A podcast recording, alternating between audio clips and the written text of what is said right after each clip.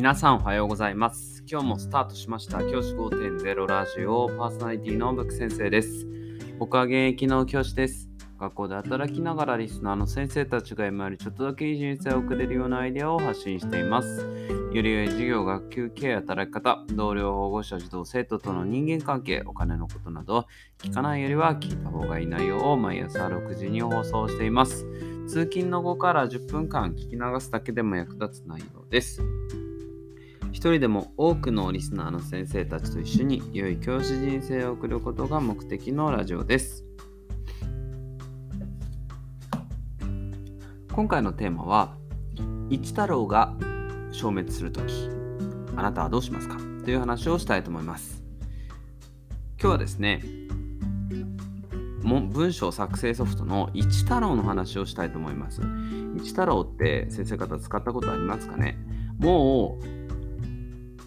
絶滅危惧種なんていうふうに言われているんですけどそれがですね実はまだ残っている地区もあるというふうに聞きましたでそうなった時にもうそれをそろそろそろそろ先生方あのデータを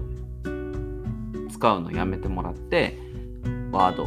エクセル、パワーポイントにしてほしいなっていうふうに思っています。で、その理由は何かっていうと、結構ですね、最近、Windows の8.1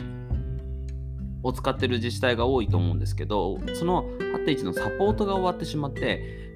パソコンの入れ替え作業を行われてる自治体が結構多く見られています。僕が知る限りでもですね、かなりの自治体が今ちょうどパソコンの入れ替え時期が来ているっていうことを聞きました。そうですよね。大体パソコンの入るタイミングって一緒で、でそのパソコンを切り替えるタイミングっていうのも大体リースのタイミングとか切れる時ですから、大体一緒なんですよね。っていうことで、じゃあそうなった時に、今現在多くの自治体がこうパソコンの更新が行われてる中で新しく一太郎を入れないという自治体も多く見られています。それはなぜかっていうと、一太郎っていうのを入れるにもまた予算が取られるからです。その予算を取るんであれば、それをなくすっていう方向になっていく。しかも、今のタイミングってちょうど一太郎をなくすにはちょうどいいタイミングなんですよね。なんでかって言ったら、いい理由があるからですよ。新しく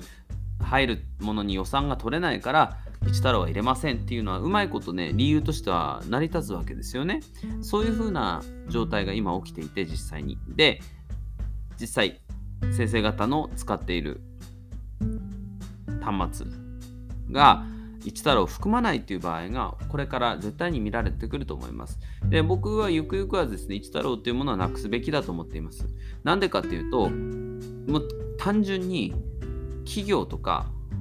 で使われてることがまずないからです。だからこの知識、一太郎を使える知識っていうのは別にこれから一切例えばその学校の先生にとって先生がこれからキャリアアップにしていく上に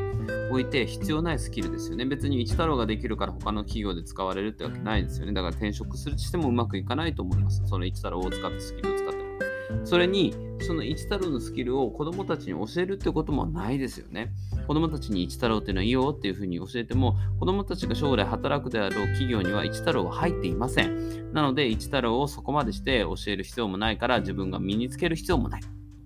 そして一太郎があることによって他のオフィスソフトの互換性が悪くなっていきます。例えば、ワード、エクセル、パワーポイントってお互いに互換性が高いので、お互いにデータの行き来をするのがすごくしやすいんですよね。一方で、一太郎ってワード、エクセル、パワーポにすぐに変換できるようなものってなかなかないので、不便さも出てきています。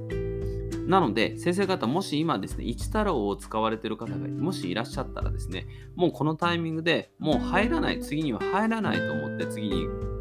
新しい機器が入った時に入らないと思って準備をしてほしいなって思います。で、そあの不安を抱えてる先生方もいると思います。一太郎で今までたくさん文章を作ってきたのにっていうふうに思う方もいらっしゃると思うんですけれども、一太郎ですね、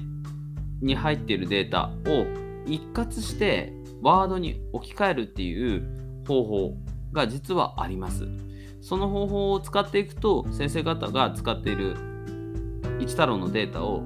すぐにワードに変換することができます。僕もこのやり方でいくつかの先生、何人かの先生のデータを変更することができました。参考になるサイトを僕のこのラジオの概要欄に載せておきますので、ぜひですね、先生方、もし気になる方、使ってみてはいかがでしょうか。一太郎は本当にこれから先なくなる、確実になくなっていく文化ですから、今、若い先生特に使ってないですよね、一太郎。なので、その若い先生が上がってくるにつれて、絶対使われなくなりますし、最近だと自治体によってはワードで作った文章以外は受け付けませんというような自治体も出てきています。そんなお互いにですね、ユニバーサルな状態で働くっていうのはすごく大事なことだと思うので、そういう意味で、一太郎を今、このタイミングで、新しくパソコンが入るタイミングで、ワードに変換しておく。それ大事なことだと思います。ぜひ活用してみてはいかがでしょうか。じゃあ今日はこの辺で、起立で直席。さよなら。また明日。